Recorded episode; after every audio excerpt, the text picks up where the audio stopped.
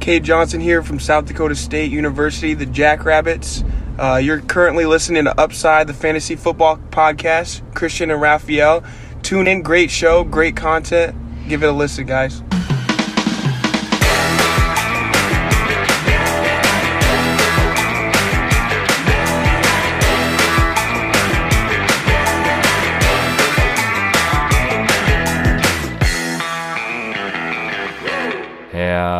Herzlich willkommen, meine lieben Footballfreunde, bei Upside, dem Fantasy Football Podcast. Mein Name ist Christian und an meiner Seite ist wie immer der liebe Raphael.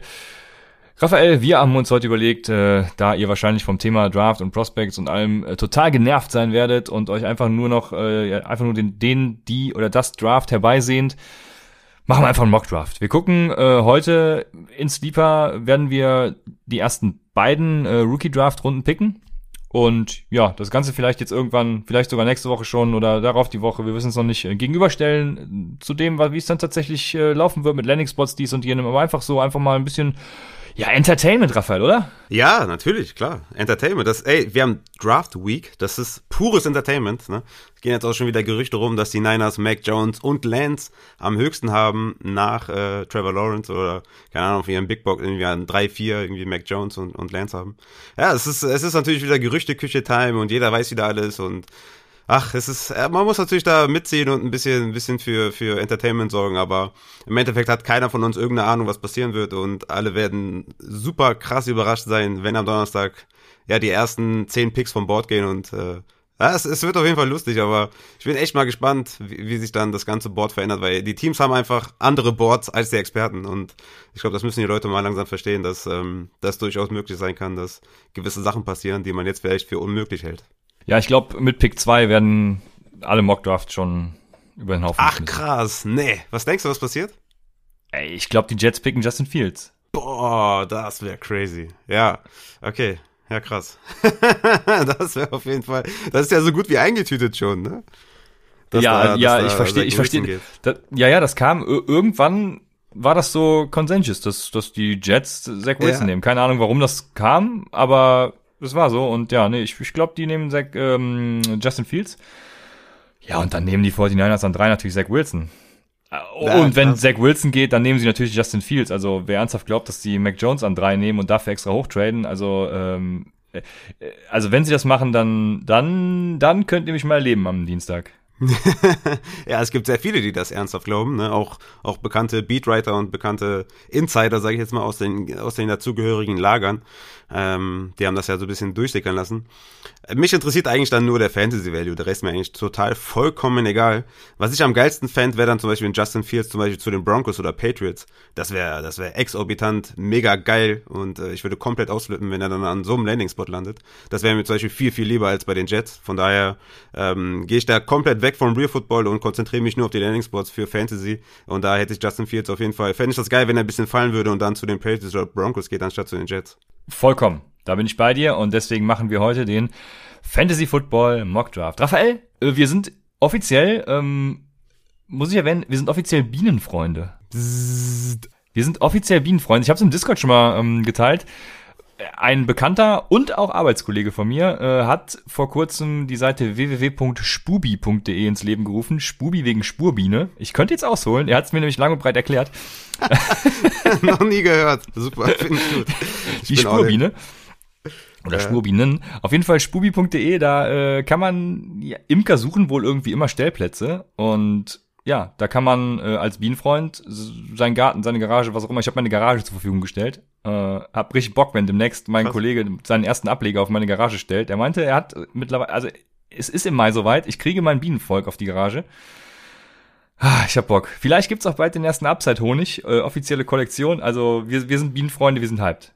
Ja, Bienen sind ja mega wichtig, ne, für, für das ganze, ja. Für, für das. Für die, ah, was sollst du sagen? Für, für das Ganze sind die wichtig. Für das Ganze, genau. sind tatsächlich, äh, ja. Deswegen, ich bin, ich bin dabei. Geil. Sehr gut. Ah, geil. Ich frühstücke ja nicht, deswegen äh, frühstücke ich auch keinen Honig. Ja, ich habe dafür keine Verwendung, aber wenn man da vielleicht irgendwie, ja, es scheint eine gute Sache zu sein.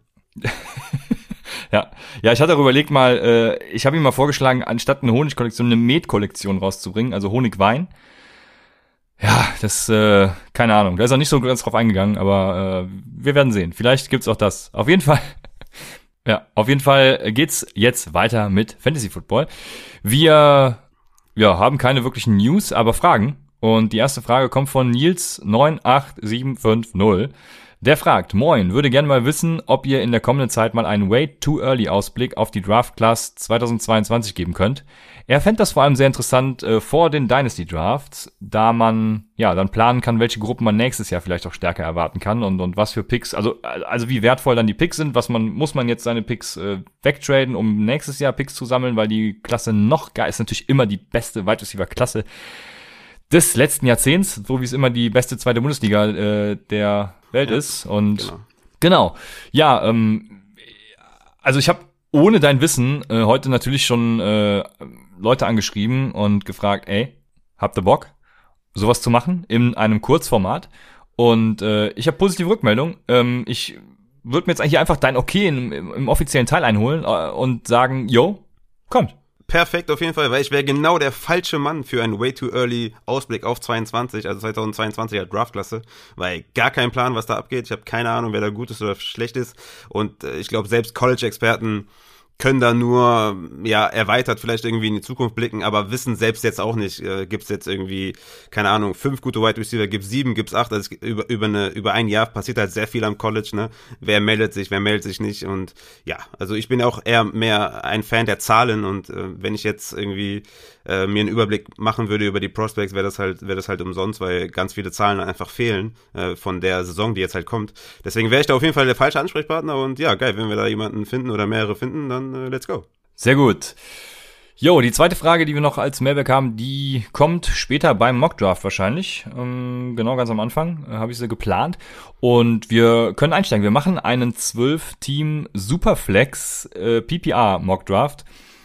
Raphael, für diejenigen, die uns zum ersten Mal hören, Superflex, das ist ja dein Ding. Jetzt, das ist mein Ding. Deine Bühne, jetzt, jetzt darfst du. Das ist, das ist mein Ding, genau. Superflex, die geilste Variante im ganzen Fantasy-Football. Christian wird mir gleich highly disagreeen, aber für mich der, der höchste Spaßfaktor bei Superflex, PPR am besten noch. Es sind nicht die, es ist nicht die Variante, die am realistischsten ist oder so, aber es ist die Variante, die mir am meisten Spaß macht. Und mit der Superflex, ähm, ja, kannst du halt in einer weiteren Flex halt einen Quarterback aufstellen. Deswegen Superflex. Kannst aber auch einen Running Back, Wide Receiver auf diese Position stellen. Aber äh, ich würde da sehr, sehr stark ähm, euch sagen, ihr sollt da einen Quarterback aufstellen. Das ist, das ist halt die Superflex-Position. Und der Christian wird jetzt sagen, warum das alles Schwachsinn ist und warum man Analytics-Scoring spielen sollte. Richtig? Glaube ich. Äh, ja, also allen voran werde ich natürlich darauf verweisen, dass du schon ein YouTube-Video zu Superflex gemacht hast und, und wir auch schon öfter drüber gesprochen haben. Also guckt gerne auf YouTube. Ich glaube, man muss nur Superflex Upside äh, Fantasy eingeben oder so, dann müsste es mm. direkt kommen. Ja. Ähm, also guckt da vorbei. Ähm, da findet ihr alles zu Superflex. Und ja, wir, sind ja auf dem Standpunkt, ne, äh, leben und leben lassen. Also äh, jeder spielt das, was er will. Und ich finde Superflex einfach grottenscheiße. Deswegen lasse ich sein. Also warum finde ich es, äh, jetzt müssen wir auf meine Sprache aufpassen. Wir haben ja äh, schon mal gehört, dass Leute den Podcast vor ihren Kindern hören. Also ich finde es nicht gut. Und warum finde ich das nicht gut? Weil Superflex äh, wertet meines Erachtens den Quarterback an sich halt nicht auf sondern der Value des Quarterbacks kommt einfach nur dadurch, dass eine Verknappung stattfindet. Also du hast deine zwölf Teamliga und jeder braucht zwei Quarterbacks und letztendlich ist es dann in fast jeder Liga, wo ich, äh, wo mir Leute Anfragen schicken von wegen, soll ich das und das machen, gibt's immer einen Vollidioten, der sich, der einfach fünf, sechs Quarterbacks draftet, weil er denkt, ja, dann kann ich die geil traden, weil die einfach Value haben, weil es einfach, weil die, weil dann hat irgendein Team halt kein Quarterback. Und äh, auf sowas habe ich halt keinen Bock. Und ich habe dann eine fantastische Alternative gefunden ähm, die nicht jeder akzeptieren muss. Äh, wenn er Superflex spielen will, der darf das gerne machen. Ähm, ich habe eine fantastische Alternative gefunden, weil ich habe eine Scoring-Möglichkeit gefunden, um einen Quarterback, also um eine One-QB-Liga so zu spielen, dass ein Quarterback an 1-0-1 geht. Und das ähm, ist, wie du eben schon gesagt hast, das Analytics Scoring. Ähm, man könnte es auch, ich muss mal weg von diesem Analytics Scoring, weil Analytics, Analytics ist immer so ein, so ein, so ein polarisierender Begriff. Ähm, man, ich werde es einfach äh, ähm, negativ ist zu lang. Äh, minus PPA. Ich werde es minus minus PPA nennen, weil äh, das, das Basis-Scoring folgt dem 10 per 4 Framework. Das heißt, ne, 10 per 4 ist klar, 10 Yards, äh, 4 Versuche. Ähm, du musst in 10 Yards 4 Versuchen, äh, in, in, du musst in 4 Versuchen, jetzt werde ich ganz, ich werde ganz nervös. Du musst in 4 Versuchen 10 Yards überbrücken. Bei 9,9 hast du halt ein Fail, dies, das. Statistische Analyse ergibt dann, dass äh, man für jeden Rush-Attempt, jede Reception und jeden Passversuch bestraft wird im ersten Schritt und eben minus 0,5 Punkte für jede Reception zum Beispiel kriegt. Dafür äh, 0,2 Yards Punkte pro Yards, so, sorry. Und ähm, ja, also wenn man das mal gegenüberstellt, eine, eine 5 Yard Reception hat quasi denselben Wert äh, wie im Standard Scoring. Eine 0 Yard Reception bringt minus 0,5 äh, Punkte im Vergleich zum Standard Scoring und eine 10 Yard Reception bringt plus 0,5 ähm, im Vergleich zum Standard Scoring. Man könnte es so ein bisschen mit Tiered PPR vergleichen. Also ähm, das ist jetzt mal eine ganz plumpe Basiserklärung, aber im Endeffekt äh, ist es ähnlich.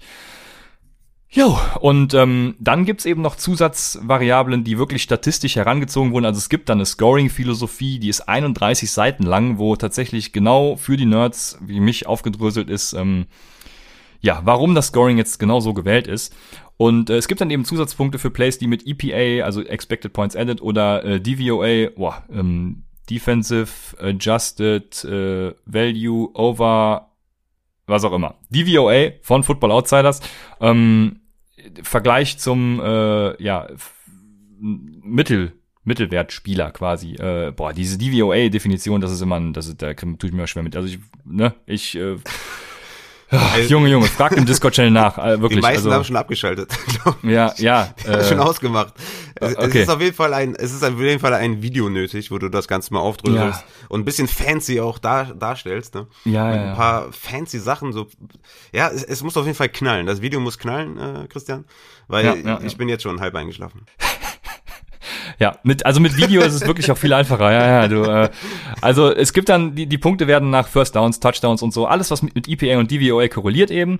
Und äh, ein Pass-Attempt wird dadurch eben mit minus eins bewertet. Und dann schreien immer alle, das erste Argument ist dann immer, was ich höre, äh, wo alle abblocken, ja, warum sind Pass-Attempts denn schlecht? Ja, sind sie ja nicht. Ähm, man muss halt andere Faktoren dazu nehmen. Ne?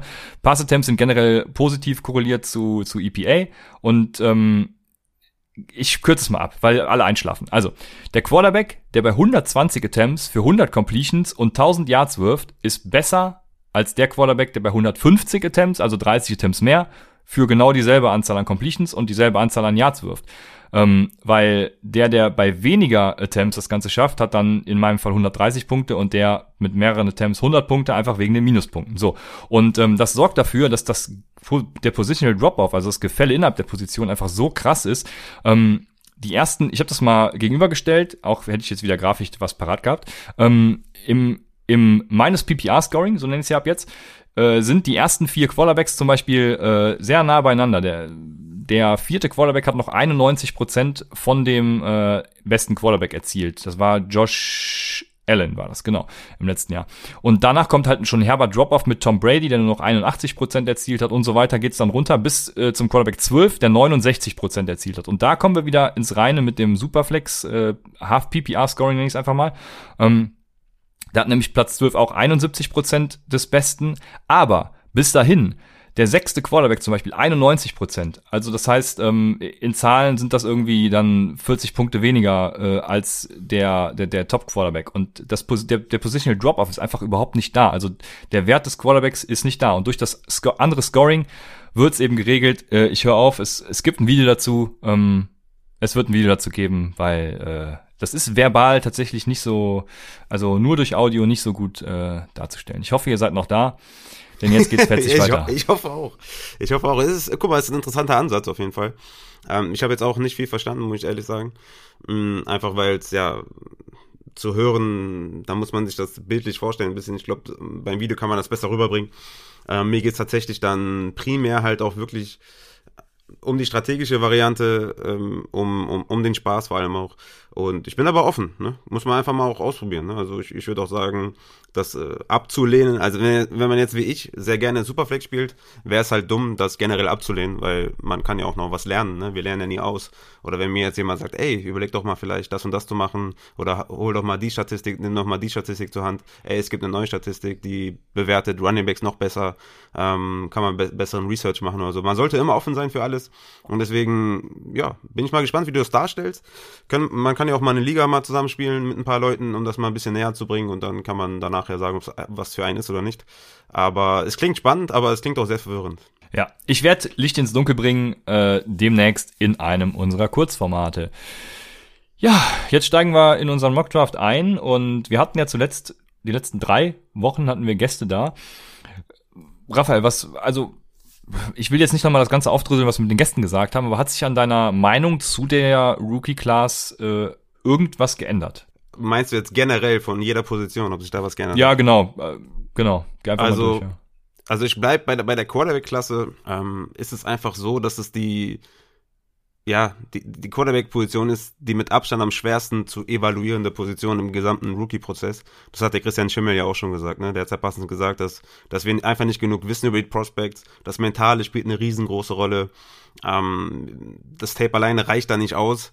Ähm, wir haben es auch die letzten Jahre ja gesehen, ne? mit, mit James Winston an eins, äh, mit, mit Goff an eins, mit Trubisky, der als erster Quarterback gezogen wurde. Ähm, 2018er Klasse, da wurde ja quasi Mayfield, äh, wurde gerettet von, von Stefanski. Josh Allen kam dann ein bisschen zurück, aber Darnold, äh, Josh Rosen, wie sie alle heißen, sind einfach nicht durchgekommen oder haben es nicht hinbekommen. Oder 2019er Klasse ne? mit, mit Haskins und Drew Lock. Also wir, wir wissen sehr, sehr wenig. Mm, ich würde aber mich da tatsächlich bei den, bei den Quarterbacks einfach nur darauf fokussieren, was bringt der Quarterback mir vielleicht auch rushing-technisch mit, weil das einfach der Cheatcode ist. Und ich bin froh, dass Trevor Lawrence auch Rushing Upside hat, weil ich, ich, ich weiß nichts über Trevor Lawrence. Ich habe den nicht evaluiert. Ich, ich kann kein äh, Quarterback-Tape gucken. Ich bin da kein Experte. Ähm, die Leute, die sich in meiner Bubble befinden, sagen, dass es eines der besten Prospects der letzten Jahre ist auf Quarterback. Deswegen habe ich ihn auf 1. Äh, plus, der bringt noch ein bisschen Rushing Upside mit.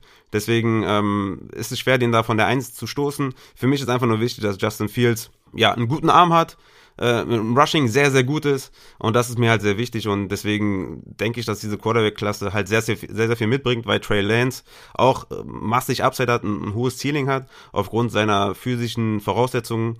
Zach Wilson ist für mich so eine Wildcard. Deswegen kann ich Zach Wilson schwer einschätzen. Bin ich sehr gespannt, was da als, als Prospect so passiert. Bei den anderen Positionen, Wide Receiver ist für mich immer noch Chase, klar, die Eins. Danach wird's halt sehr, sehr wild. Ähm, ich muss sagen, in meinem Overall-Ranking ist Waddle oder, oder Devonta Smith, äh, diese ganzen Kaliber, kommen für mich nach den Running Backs, weil die Running Back-Klasse für mich immer noch nicht gut ist. Die ist immer noch relativ schlecht im Vergleich zu letztem Jahr. Wir haben mit, äh, mit, äh, mit Harris und Etienne zwei richtig, richtig gute Running Backs. Danach kommt Javante Williams, der sich in seinem eigenen Kosmos befindet. Und danach kommt halt wirklich, danach kommt nicht viel. Und, oder besser gesagt, sehr, sehr wenig. Depending on Landing Spot natürlich. Aber wir machen ja jetzt einen, jetzt einen Mockdraft und da ist der für mich Chase auf einer Stufe mit, mit, mit Harris, ähm, Etienne und Javante Williams und danach äh, würde ich erst dann die Wide Receiver, ähm, ja, würde ich dann erst die Wide Receiver picken. Also overall würde ich sagen, ich ja, habe da so ein paar Veränderungen vorgenommen, aber es ist, ähm, die Landing Spots werden sehr, sehr wichtig sein, auch für den Jalen Waddle zum Beispiel. Das hatte der Lorenz ja auch gesagt. Es könnte natürlich auch sein, je nachdem, wo der landet, dass er da vielleicht auch nicht so eingesetzt wird. Ich meine, mein Tyreek Hill außerhalb von den Chiefs wäre vielleicht auch nicht der Tyreek Hill geworden, der nun geworden ist, ja. Also das ist äh, immer sehr, sehr schwer zu sagen und deswegen muss ich sagen, ich habe da schon einiges mitgenommen. Das war auf jeden Fall, waren auf jeden Fall coole Folgen und äh, wir sind sehr gespannt oder ich bin sehr gespannt. Ja, sehr gespannt. Ähm, eine Sache zu Zach Wilson noch. Also er ist eine Wildcard, klar, aber ähm, er hat ein super Talent, um eben outside äh, der Struktur Plays zu entwickeln. Also ähm, er ist am besten eigentlich, wenn, wenn er, wenn er outside of the structure, auf Mann, auf Deutsch, ähm, ist. Also das, deshalb habe ich ihn auch zum Beispiel in meinen Rankings, äh, die ja auch bei, guck bei Patreon vorbei, da findet ihr den Link zu den Rankings. Ähm, den habe ich auf eins, weil ich einfach die größte Upside bei ihm sehen werde. Äh, nicht bei ihm sehen werde, sondern bei ihm sehe. Und bin gespannt, wo er dann landet. Also wenn, ja, bin gespannt, ob er zu San Francisco rutscht oder ob er tatsächlich dann bei den Jets bleibt. Aber ja, also an, ja, an meiner Evaluierung der Quarterback-Klasse hat sich jetzt, äh, der, der, der generellen Rookie-Klasse hat sich jetzt nicht so viel geändert. Ähm, von daher, es gab ein paar interessante Namen, die ich für später auf dem Board habe, so wie, jetzt ist mir der Name wieder entfallen, den Lorenz letzte Woche gesagt hat, den Arizona Running Back, ähm, Brain, ich weiß es nicht mehr genau. Solche Leute zum Beispiel oder auch den, den Wide Receiver Tight End Hybriden, den Julian gesagt hat. Also die, das fand ich sehr interessant, die habe ich mir nochmal angeguckt. Und jo, ich würde sagen, let's go. Das ist natürlich jetzt für den Mockdraft nicht interessant, wir machen die ersten beiden Runden. Da geht es natürlich vor allem um die, ja, in Anführungsstrichen Top Prospects. Und ich würde sagen, es äh, geht los, Raphael, oder? Vielleicht noch, vielleicht noch eine Sache zu Kyle Pitts, weil Kyle Pitts wird zum Draft hin immer mehr gehypt, habe ich so das Gefühl. Und ja, wenn man sich die Titans mal so anguckt, das ist, also Titans haben natürlich enormes Bustpotenzial und das Problem bei den Titans ist, dass du, also du, wenn du Kyle Pitts zum Beispiel jetzt an 1-2, 1-3, 1-4, 1-5 auch draftest oder wann auch immer, dann musst du ja eigentlich schon davon ausgehen, dass er an seinem Ceiling performt und dass er quasi der Kelsey Kittel, ähm, ja, der Kelsey Kittel wird. Und würdest du, also was sagst du zu Kyle Pitts? Bist du auch im Moment super hyped und würdest ihn so früh nehmen? Ich hatte heute noch die Frage, ob man ihn dann 1-3 nehmen soll und ich habe gesagt, ja, kannst du machen. Ähm, aber er muss halt an seinem Ceiling auch performen. Würdest du das machen? Mm, ja, mir geht das, mir würde das tatsächlich zu weit gehen. Also 1.3 finde ich dann, finde ich schon sehr, sehr früh. Klar, man kann es machen, wenn man davon ausgeht, dass er wirklich an sein Ceiling kommt. Äh, boah. Also, wenn du mich fragst, ist er auf jeden Fall in, ist er auf jeden Fall ein richtig guter Receiver, ja. Es ist halt wirklich auch die Frage, wird er als Tight End eingesetzt oder wird er als Wide Receiver eingesetzt? Wie, wie nutzen die, die, die Coaches ihn? Ich bin da noch so ein bisschen zwiegespalten.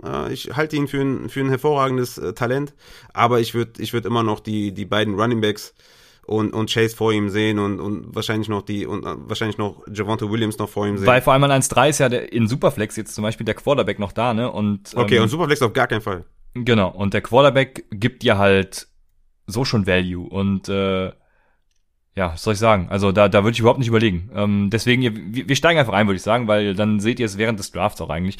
Ähm, und wenn wir in den Mockdraft einsteigen, 1.1, also wir machen es jetzt so, wir, wir haben jetzt keinen aus der Community, wollten wir groß belästigen oder so, sondern wir picken einfach für alle zwölf Teams und äh, ich fange an an eins, Raphael an zwei und dann geht's so weiter. Also ich mache die ungeraden Zahlen, Raphael die geraden, so ist es einfach zu merken. Dann geht's los. Wir haben aber vorher eine Frage und die kommt von Swiss Guy. Swiss Guy fragt oder sagt, man sagt, dass während dem Rookie Draft der Pickwert massiv an Value gewinnt. Wie sieht dies zum Beispiel genau aus? Was hat für euch ein 1.02 bis, bis 1.05 in Superflex oder OneQB für einen Spieler Value? Ich glaube, er will darauf anspielen, was muss man für ihn traden? Mm, ja, also die, die gewinnen natürlich meistens an Value, weil der Hype dann am größten ist. Ne? Wenn Trey Sermon ist jetzt relativ uninteressant, ein Trey Sermon bei den Steelers gleich Hype, weißt du? Also deswegen ist der Hype da am, am Draft Day, wenn ihr draftet, am größten. Also 1.02 bis 1.05 in Superflex und One QB sind auf jeden Fall zwei völlig verschiedene Sachen. Da müssen wir auf jeden Fall wissen, was genau du jetzt möchtest. Aber in One QB würde ich den 1.02 gegen jeden Spieler außerhalb der Top 20 Wide Receiver und jeden außerhalb der Top 15 Running Back äh, traden. Also Top 20 Wide Receiver größer 1.02 und Top 15 Running Back größer 1.02. Wenn du dann weitergehst 1.03, 1.04, 1.05. Ähm, das siehst du übrigens auch in den Dynasty Rankings. Ne? Du, du bist ja bist ja Patreon. Ähm, dann kannst du einfach in den in den Dynasty Rankings gucken. Da habe ich zum Beispiel Javante Williams in meinem Overall Rookie Ranking auf 5 und in meinem Running Back Ranking auf 22. Das bedeutet dementsprechend würde ich Melvin Gordon, äh, David Montgomery, Josh Jacobs gegen den 1.05 traden. Ne? So kannst du dir auf jeden Fall ein Bild über meine Range zum, zumindest machen. Das kannst du dann für jeden, für jedes Prospect, für jeden Running Back, für jeden Wide Receiver genauso eins zu eins umsetzen. Ja, genau. Nach dem Draft werden die Rankings auch nochmal aktualisiert. Ähm, wenn dann Javante Williams zum Beispiel nach Pittsburgh geht oder so, dann gehe ich mal schwer davon aus, dann wird der Pick eben teurer und dies und jenes. Also guckt da auf jeden Fall vorbei. Also ich, ja, ich sag's ja auch immer, wenn, wenn ihr Picks äh, wegtraden wollt, dann macht's am besten kurz vor dem Draft. Und wenn ihr sie eher traden wollt, dann macht's eben während der Saison oder so, weil da sind sie relativ wenig wert und je näher der Draft kommt, desto, desto mehr, mehr gehypt wird halt. Ne? Kyle Pitts war eben das beste Beispiel. Jo, also, keine Ahnung. Keyshawn Vaughn wurde letztes Jahr gehypt und das sagt dann schon alles. Deshalb würde ich sagen, wir starten. Und ich mache jetzt hier bei Sleeper einfach äh, diesen Draft auf. Wir sind beide drin schon. Und ich würde sagen, es geht los. Wir haben, wie gesagt, eine 12-Team äh, Superflex PPR Liga, die jetzt ihren Rookie-Draft macht. Man hat so. dir richtig angemerkt, dass du, dass, du das, dass du das nicht feierst. ich, ja, äh, doch, ich, ich tue einfach so, als würde ich Analytics-Drafts machen, wobei es natürlich ein bisschen unterschiedlich ist, weil äh, der Rushing-Floor da nicht so krass ins Gewicht fällt, aber ich tue einfach so.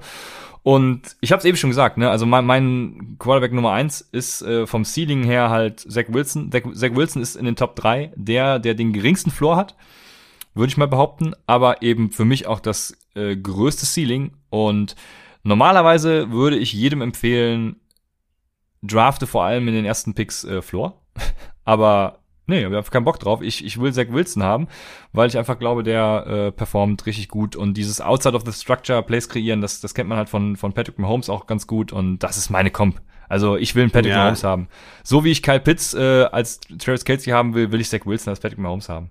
Ich glaube, das ist auch einer der Fehler, den man bei Zach Wilson, glaube ich, machen kann, dass man dann davon ausgeht, dass sein Ceiling Patrick Mahomes ist. Und ich glaube, das ist einfach nicht der Fall. Ich glaube, so ein Patrick Mahomes wird es erstmal lange Zeit nicht geben. Ich finde es relativ überraschend, an 1.09 Zach Wilson zu haben, aber klar, wenn es ein Quarterback 1 ist, dann dementsprechend muss er ihn da nehmen. Ähm, für mich ist äh, Trevor Lawrence die 1 und dann kommt schon Justin Fields und dann Zach Wilson auf 3 eher für mich. Aber ja, klar, wenn du sagst, okay, ähm, dieses hohe Ceiling will ich draften, dann, dann verstehe ich das. Ich, ich finde, da ist nicht so die Riesennot, weil ich glaube, glaube, dass, dass Trevor Lawrence, äh, vor allem Trevor Lawrence, eine höhere Basic hat und gar nicht mal so ein geringeres Ceiling als, als Zach Wilson, dass sich das nicht so aufwiegt, dass ich sage, okay, das Ceiling überwiegt den, überwiegt den Floor. Ähm, aber ja, klar, äh, normaler Pick kann man mit leben, wenn man drauf steht äh, sollte man das auf jeden Fall auch immer machen. Ne? Ihr solltet auch an euch, an euch glaub, selber glauben, eure Evaluation machen und sagen, ey, der hat das gesagt, der Rafa sagt das, der Christian sagt das, der, der Schimmel sagt das, der sagt das und dann für euch einfach selber evaluieren, was ihr am, am wahrscheinlichsten findet und dementsprechend auch draften. Ich nehme an 1.02 dann auf jeden Fall Trevor Lawrence. Ja, da ist glaube ich alles gesagt, äh, bringt auch eine gewisse Rushing Upside mit, soll eines der größten Talente der letzten Jahre sein und ähm, ja, für mich kein, kein, kein Basspotenzial äh, oder weniger Basspotenzial als bei Zach Wilson und deswegen nehme ich da Trevor Lawrence. Könnte man dich in irgendeiner Welt davon überzeugen, in den ersten beiden Picks kein Quarterback zu nehmen?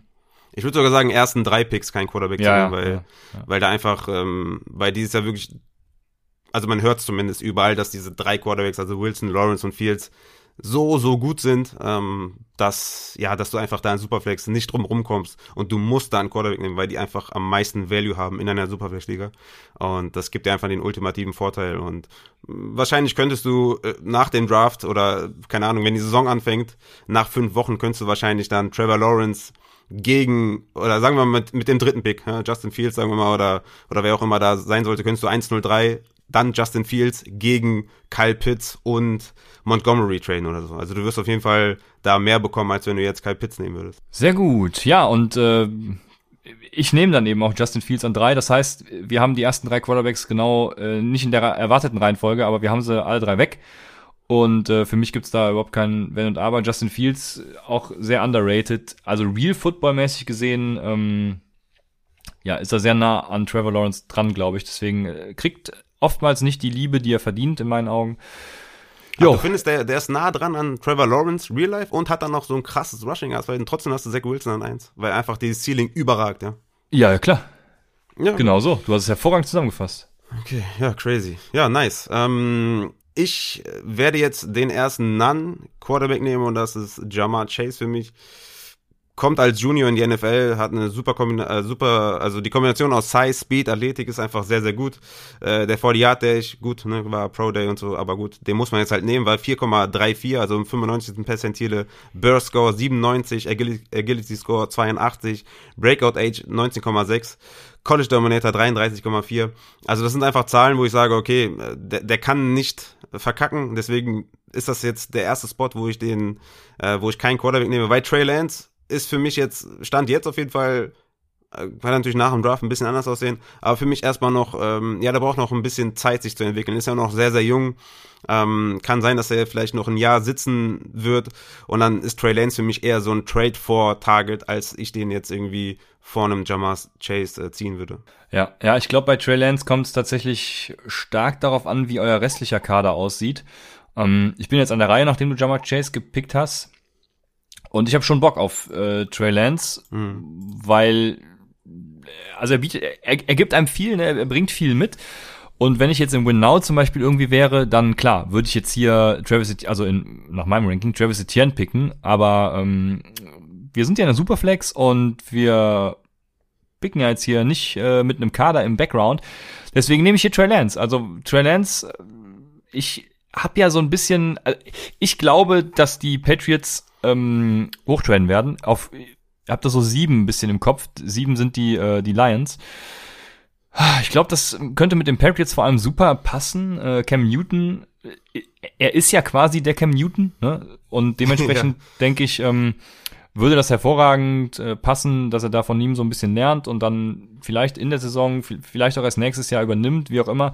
Also seid euch bewusst, in welchem Modus ihr seid. Ne? Macht die FIFA-Evaluation vor eurem Rookie-Draft und äh, dementsprechend nehme ich jetzt Trey Lance, aber äh, ja, würde auch mit Travis Etienne, denke ich, äh, leben können hier in diesem Sinne. Äh, wenn, also Trey Lance zu den Patriots wäre mega.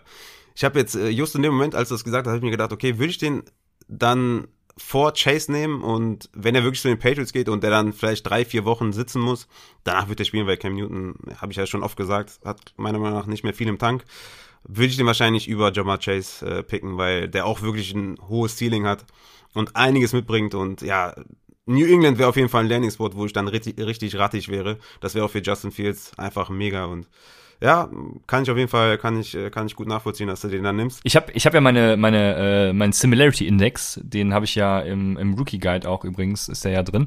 Ähm, die besten Comps für Trey Lance sind äh, an eins Kyler Murray, dann kommt Josh Allen, dann kommt Jake äh, Rudock. Also ohne Scheiß, den Namen habe ich schon nie gehört. Keine Ahnung, wer das ist. Da ist irgendwas an mir komplett vorbeigegangen. Dann kommt Jalen Hurts, dann kommt Patrick Mahomes, dann kommt Trace McSorley, äh, den ich auch ziemlich geil fand pre-Draft. Also, ey, ich bin, ich bin sold. Trey Lance mein ja. QB1 jetzt neu, nachdem ich das gerade gesehen habe. ja, ich, ich mag den auch sehr, sehr gerne, muss ich sagen. Ich mag den auch sehr gerne. Ähm, ich glaube, ich würde ihn sogar über Zach Wilson ziehen, ziehen, wenn der zu den Patriots geht. Junge. Mm, ja. ja, wie gesagt, an 106 nehme ich Najee Harris, meine 1 auf Running Back. Ähm, da ist jetzt halt, wäre jetzt die Frage gewesen, nimmt man jetzt hier einen äh, Etienne, nimmt man einen, einen Pitts, oder ein ja, Waddle oder Devonta Smith oder sowas. Aber ich gehe da mit meinem ersten Running Back, so drücke ich das vielleicht mal aus und nehme hier Najee Harris und ja, ähm, es gibt geile Landing Spots auf jeden Fall, die, die frei sind. Vielleicht kann er auch, geht er auch nur in Anführungszeichen vielleicht zu den Steelers oder sowas. Das wäre jetzt nicht so krass, weil die O-Line scheiße ist. Aber er ist einfach, er ist ein Leadback immediately, wenn er, wenn er gezogen wird und kommt dann nur darauf an, wie früh er gezogen wird. Aber ich nehme da meinen ersten Running Back an 1.06. Ja, ich auch. An 1.7 nehme ich da, ich, also jetzt könnte man natürlich überlegen, ne, jetzt äh, ist schwierig. Also nimmt man jetzt Pitts, 1.7 ist so eine Range, wo man sagen könnte, yo, also in ähm, One-QB-Ligen ist er da, denke ich, schon weg. In Superflex kommt jetzt so der Zeitpunkt, ähm, wo ich überlege, ich, ich glaube, ich hätte ihn ein bisschen später, 1.9 vielleicht noch. Ich hätte Waddle wahrscheinlich noch vor ihm und Travis Etienne sowieso. Deswegen nehme ich jetzt Etienne, mein, mein Running Back 1 ja auch. Ich glaube übrigens auch, dass er im NFL-Draft vor Harris gepickt wird. Ich bin da sehr gespannt und ja, habe ja schon zu Kyle Pitts Bastpotenzial in Anführungsstrichen dann was gesagt, da, da er einfach nur Titan ist. Ne? Ähm, ja, nehme jetzt hier Travis Etienne und hab Bock. Mit Travis Etienne würde ich mich, glaube ich, wohlfühlen. Also da, da, da, da hätte ich Bock. Mhm. Man ja. muss dazu sagen, äh, Entschuldigung, man muss dazu sagen, die Running Back Klasse, wir haben es ja jetzt ähm, schon noch in den letzten Folgen immer wieder gesagt und gemerkt, also obwohl ich während der Erstellung des Rookie Drafts immer mehr hyped wurde, äh, irgendwie werde ich mit denen nicht warm. Also Travis Etienne und Najee Harris sind halt zwei gute Running Backs, aber es ist halt trotzdem eine Code-Klasse. Ja, definitiv. Sehe ich, sehe ich genauso. Deswegen sage ich ja, Javonte Williams ist noch derjenige mit einem geilen Landing-Spot. Ne? Wie gesagt, Atlanta wäre ultimativ.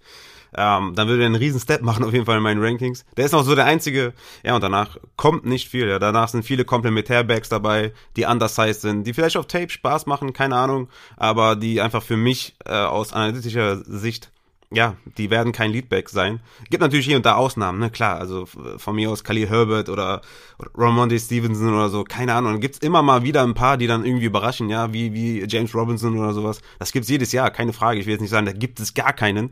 Nur äh, Stand jetzt würde ich sagen, äh, gibt's da eher, ja, ist die Chance eher gering, ne, ähm, den dann auch zu finden. Ne? Vielleicht, wer weiß, wer es ist, ne? Vielleicht ist auch Jared Patterson, der irgendwie in der vierten Runde geht oder so. Ähm, da ist mir das, äh, ja, die Klasse gefällt mir halt auch gar nicht. Und da muss muss ich auch tatsächlich sagen, dass, dass damit auch mit Etienne ist quasi jetzt auch der letzte vom Board in meinem Ranking, wo ich sage, die sind safe. Ja, wir haben jetzt, glaube ich, alle Spieler, wo ich sage, die sind safe, die werden äh, direkten Impact haben in ihrer Rookie-Saison.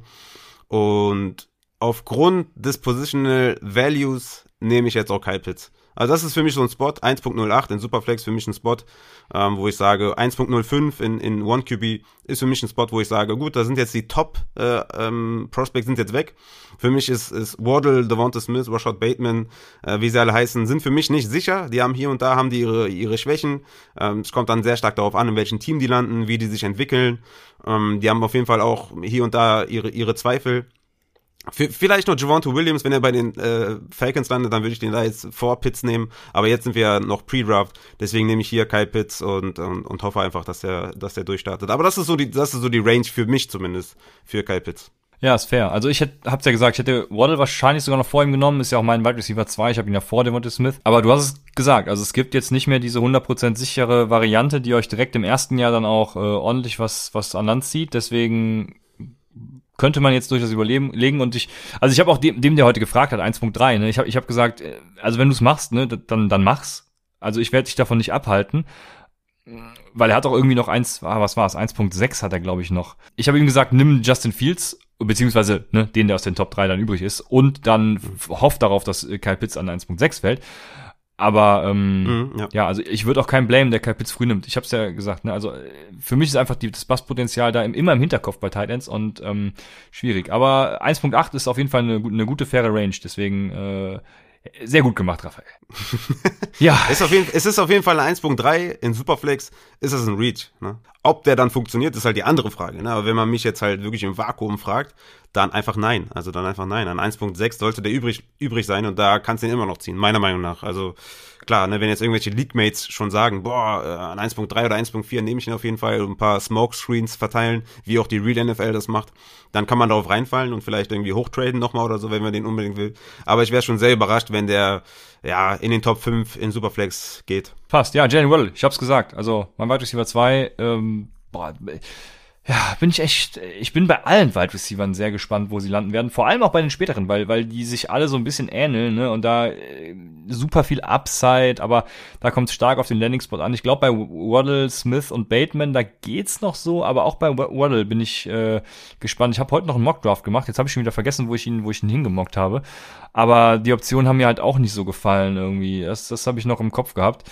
Und ja, ich, ich, ich bin gespannt. Ich glaube, Bateman ging in dem Mock sogar, nee, es war Kadarius Tony, der zu den äh, Ravens ging. Deswegen ist Bateman doch noch safe, aber. Fändest du, ja. fändest du Ravens geil? Ja, überhaupt nicht. Ah, okay. Mhm. Nee, also äh, Jalen Waddle, Jalen Waddle wird auch so tief zum Glück nicht fallen. Das, das späteste, wo er hinfällt, ist meines Erachtens 16 Arizona, weil da wird er dann weg sein. Und ich glaube nicht, dass er bis 16 fallen wird. Deswegen, ich bin sehr gespannt. Was, was würdest du sagen, wenn er bei den Giants landet? Ja, keine Ahnung. Ist halt scheiße, ne? ja? ja. ja. Was soll ich sagen? Gibt's doch nichts schön zu reden. Keine Ahnung. Also, ja, die Giants aber, haben ein geiles Logo, haben geile Trikots, geiles Stadion. Also ja. Also gibt's einiges, was man, was man da Schönes zu sagen kann. Aber das war's dann aber auch schon eigentlich. Ja, aber mir fällt halt auch wirklich sonst kein geiler Landing-Spot ein. Also, alles, was davor ist, ist irgendwie so, äh, ich weiß es nicht so recht. Nee, irgendwie, also sei es Detroit, ähm, sei es, gut, die Patriots, wenn sie keinen Quarterback nehmen, haben auch noch immer Wide Receiver, brauchen sie auch irgendwie. Ähm, wobei sie ja ihre Titans haben, das würde im Zweifel noch kompensiert werden. Aber ja, keine Ahnung, also äh, Giants, äh, Lions, Oh, jetzt habe ich gerade kein Wort vor mir. Ähm, aber, aber wer da aber Detroit, kommt, Detroit ist zum Beispiel auch so unsexy vielleicht, auf den ersten Blick, aber auf den zweiten Blick vielleicht gar nicht so schlecht, dass man da auf jeden Fall schon mal ähm, ja, Target Value hat. Ne? Also das ist ja jetzt nicht die große Konkurrenz ne, mit Tyro Williams und, und Perryman oder so. Das ist ja, ist ja jetzt nicht, dass man sagt, oh das shit, stimmt, ja. der, hat, der hat eine richtige Eins vor sich. Also der könnte da auch schnell. Ja, Kenny Golladay, hallo. Mm, der ist Ach nee, du warst bei Detroit. Entschuldigung, nicht, ich war gerade wieder bei deinen, bei deinen Giants. Ja, Entschuldigung. ja. ja. Ja, genau. Äh, deswegen, ja, ähm, Waddle finde ich auf jeden Fall, hat ein hohes Ceiling. Und ich, ja, würde ihn da auch ungefähr in der Range picken. Ich würde halt Javante Williams, den ich halt in meinem nächsten Pick nehme, würde ich tatsächlich noch vor Waddle nehmen.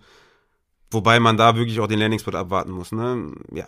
Javante Williams auf jeden Fall mal jemand, der, der die richtige Size mitbringt, der, der, der einige Attribute mitbringt, wo man sagt, okay, das könnte wirklich einer werden, der dann auch ja, sagen wir mal, nächstes Jahr ähm, Top 20 Dynasty Running Back ist oder Top 15 sogar. Also deswegen nehme ich da, nehme ich da Javante Williams an 1.10 und hoffe einfach auf einen, auf einen mega Premium Landing Spot und ich träume das auch zu, dass er, dass, dass GMs den vor allem auch als Leadback sehen und auch als äh, Leadback draften und dementsprechend wird er dann auf jeden Fall auch, auch Fantasy Value genießen. Ja. Ja, da ist für mich auch der Landing Spot krass entscheidend. Also ich bin ja nicht so, nicht so hyped bei Javante Williams, obwohl das ja, also ich müsste meinen Standpunkt hinterfragen, weil jeder ist, äh, findet Javante Williams geil, deswegen keine Ahnung, was ich da falsch mache, aber irgendwie hat es mich noch nicht so gecatcht. Ja, mal sehen. Ich habe mir jetzt übrigens das Board mal angeguckt. Also Bengals, äh, da wäre Chase natürlich geil, aber ansonsten, ja, weiß ich auch nicht, will ich da auch keinen sehen. Ähm, dann kommen die Dolphins, Lions, äh, Giants, Eagles. Oh Gott, hoffentlich geht da keiner hin. Ach echt, ja? Du bist doch, bist doch Fan von Jalen Hurts. Ja, aber irgendwie sind die Eagles so eine Franchise, die mit der kann ich überhaupt nichts anfangen. Die hat mir in Fantasy noch nie was gegeben, wirklich noch nie. Da bin ich ein bisschen biased irgendwie. Ich weiß auch nicht. Ja, ich bin, ich bin gespannt. Also, wenn Devonta Smith da landet, dann bereue ich meinen nächsten Pick, weil mein nächster Pick wäre natürlich äh, Devonta Smith. Wir haben, glaube ich, zusammen einen Mockdraft gemacht. War das gestern oder vorgestern? Mhm. Und da wurde ich dafür geblamed, dass ich Devonta Smith früh genommen habe, weil ich doch der Analytics-Guy wäre. Und dann habe ich erstmal gefragt, ja, bin ich, okay? ja. ja. Und äh, er, er hat auf das Breakout Age und den, den ähm, BMI äh, Body Mass Index angespielt. Und ja gut, also äh, habe ich auch gesagt, also Breakout Age, klar, ist natürlich eine Statistik, die man heranzieht, ziehen sollte und auch kann. Und für mich ist Breakout Age aber nicht Analytics. Also das hat mit Analytics erstmal gar nichts zu tun. Das ist halt einfach eine Stat, die man nutzt. Und ähm, ich glaube, Analytics wird's erst dann, wenn man das in irgendwelche Kontexte setzt, weil also Breakout Age, ne, da gibt's auch eine Studie, nicht keine Studie, sondern da hat jemand das ausgewertet, wie die Hitrate ist. 2018, ich habe es mir aufgeschrieben von Peter Howard äh, von Dynasty League Football heißt es, glaube ich, DLF, habe ich mir nur gestehen. Der hat das analysiert und kam zu dem Schluss, dass je jünger das Prospect, äh, je jünger das Prospect das Breakout, äh, Breakout Age hatte, desto größer ist die Chance, in der NFL erfolgreich zu sein. So, und der erste Fehler, der da schon gemacht wurde in der Analyse, für einen Hit nahm er halt eine Wide Receiver 2 Production an, das heißt Top 24. So, und, und, und was ist, wenn der 24-jährige Prospect jetzt äh, Wide Receiver 25 war? Dann fällt er da raus und hat nicht gehittet. Ja, toll. Das ist schon mal, also ja, so äh, harte Cuts sind, sind immer blöd, finde ich. Jo, was ist zum Beispiel, wenn alle Breakout Age, äh, die 18 Jahre sind, nur Low-End Wide Receiver 2 sind, ne? Und ältere, die ein Breakout Age von 20 haben zum Beispiel, sind alle Top 10 Wide Receiver. Das ist ja dann auch, fällt ja dann auch gar nicht da rein, ne? Also die 18er Beispiele sind zum Beispiel, was mir extra rausgesucht bei Player Profiler, sind äh, Sammy Watkins, Murray Cooper, Corey Davis, Keenan Allen, Stefan Dix, Mike Williams, Tyler Boyd. Schon geile Wide Receiver dabei, Stefan Dix zum Beispiel, Keenan Allen, aber sind halt auch Wide Receiver, die letztes Jahr zwar geil waren, aber davor halt auch immer so äh, die Wide Receiver 2 Region irgendwie war, ne? Und mhm. ähm, ja, also das sind halt auch nur die 30 Prozent von denen, die hitten, ne? Also, ja. Wenn ich ja, kurz ein, einhaken darf, kannst du gleich Mach. fortführen. Das ist auch immer die Sache, ne? Ist Jerry Judy, wenn der jetzt nächstes Jahr Wide Receiver 23 wird, ist er denn jetzt ein Bust oder, oder ist, also hat er gehittet? So, das ist immer die Frage, die man sich stellen muss, ne? Also, Für mich ist es eher ein Bust tatsächlich, wenn der weiterhin irgendwie nur ein Top 24 Wide Receiver wird. Ja. Dann muss meiner Meinung nach schon irgendwie schon so Top 15 oder so werden, dass ich sage, das hat sich gelohnt. Ja, ja, das auf jeden Fall. Ja, genau das, das sehe ich genauso. Ähm, äh, also nicht falsch verstehen, eine Breakout Age finde ich wichtig, wichtig heranzuziehen. Aber äh, ich äh, will hier nur die Schwächen des Breakout Ages aufzählen, weil es gibt nämlich noch eine weitere in meinen Augen und das ist, also es gibt zwei weitere. Und die erste ist, dass die mittels Dominator Rating ermittelt wird. Ne? Und Dominator Rating sagt halt einfach nur, ähm, wie viel Anteil hast du an der Gesamtproduktion deiner Offense? Also du als Spieler, ne? ist klar. Und das Breakout Age nimmt das Jahr, wo der Spieler 20% oder mehr äh, diese Offensive Production hatte. Was ist dann, wenn man 19,9% hatte oder sowas, ne? Oder, oder mein Spiel verletzt war und deshalb eben nicht diese Production erreicht hat. Dies, das, also so kommt das ja zustande. Und ich glaube, diese Korrelation, die er vorgibt, dass äh, die Treffer haben, das, ne, je kleiner das Breakout Age, desto größer die Chancen in der NFL zu dingsten. Ähm, die Korrelation ist zwar da, aber das ist das Breakout Age wirklich relevant dafür? Also wenn zum Beispiel ein Prospect auf, auf Mission ist, ne, man kennt es hier, Taysom Hill-like, oder auch einfach ein Redshirt Freshman war, weil er, keine Ahnung, familiäre Probleme hatte und man kurz was regeln musste. Ne? Keine Ahnung, weswegen man redshirtet, ich weiß es nicht. Ähm, mhm. ich verstehe, was du meinst. Äh, ich glaube, man muss andere Faktoren heranziehen. Also vor allem das Draftkapital, das macht er übrigens auch in dieser Auswertung, was sehr wichtig ist in meinen Augen, weil das Draftkapital ist viel, viel wichtiger. Ich glaube, dann wird ein Schuh draus, wenn man das beides zusammenzieht. Und das macht dann Analytics aus, das beides zu kombinieren. Und ähm, ansonsten vergleicht man irgendwie so ein bisschen Äpfel mit Birnen, glaube ich. Und ähm, ja, ich habe noch, komm, ich habe noch eine, Sa jetzt bin ich, ich bin wieder im Modus, Entschuldigung. Ähm, aber Rondell Moore, Rondell Moore, ähm, übrigens Dominator-Rating, äh, wir werden in unserem Rookie-Guide äh, größtenteils Whopper zu Rate ziehen. Ist in meinen Augen für Receiver oder auch Receiver-Skills, weil es wird auch bei Running Backs vorkommen, die geeignetere Stats, weil beim Dominator-Rating natürlich auch die Running Backs reinziehen, reinfließen und dann musst du erstmal schon mal auseinanderklamüsern, wie ist denn überhaupt das Verhältnis von Pass-Run, also die Pass-Run-Ratio dieses Colleges, um das überhaupt mal ins Verhältnis zu setzen, dies und jenes und so weiter. Nichtsdestotrotz, Rondell Moore, hervorragender Typ, Breakout Age unter 19. Rondell Moore und Devonta Smith waren beide Four-Star Prospects, als sie aus der, aus dem College, äh, aus der Highschool kamen. Rondell Moore hat ein Angebot von Ohio. Devonta Smith, wie ihr alle wisst, ist nach Alabama gegangen. Rondell Moore hat Ohio aber abgelehnt, ging zu äh, ähm, ähm, äh, Purdue, spricht man sie, glaube ich, aus. Ich, ich, keine Ahnung, ich, ne, Aussprache ist immer so mein Ding. Ähm, da ist sein Breakout Age jetzt unter 19 Jahren. Und jetzt stelle ich natürlich die Frage, hätte er bei Ohio State mit äh, Chris Olave, äh, Terry McLaurin, Paris Campbell genauso ein hohes Breakout Edge gehabt? Also ich vermute nein.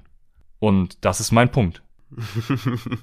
Und Smith ja, hat währenddessen halt abgerissen bei Alabama. Ne? Wenn Henry Rux mal verletzt war, hat er halt super abgeliefert, kam aber nie über das Dominator-Rating von 20% mit Judy, Waddle, Rux hinaus. Ne? Und was das für Spieler sind, also mhm. Ja, ich glaube, komm, eine, komm, Raphael, komm, eine habe ich noch. Eine muss mir noch gönnen. Und zwar habe ich in, in unserem Rookie Guide werde ich es so machen, dass ich äh, das Team adjusted quasi mache. Also ich nehme das durchschnittliche Offensive Grade von Teammates mit mindestens zehn Spielen in der Karriere und mindestens drei Targets pro Spiel, weil das war für mich so der Faktor, da ist er relevant, weil drei Targets sind äh, 20 Prozent vom Maximum, was jemand hatte. Deswegen, ich kann es begründen, warum drei Targets.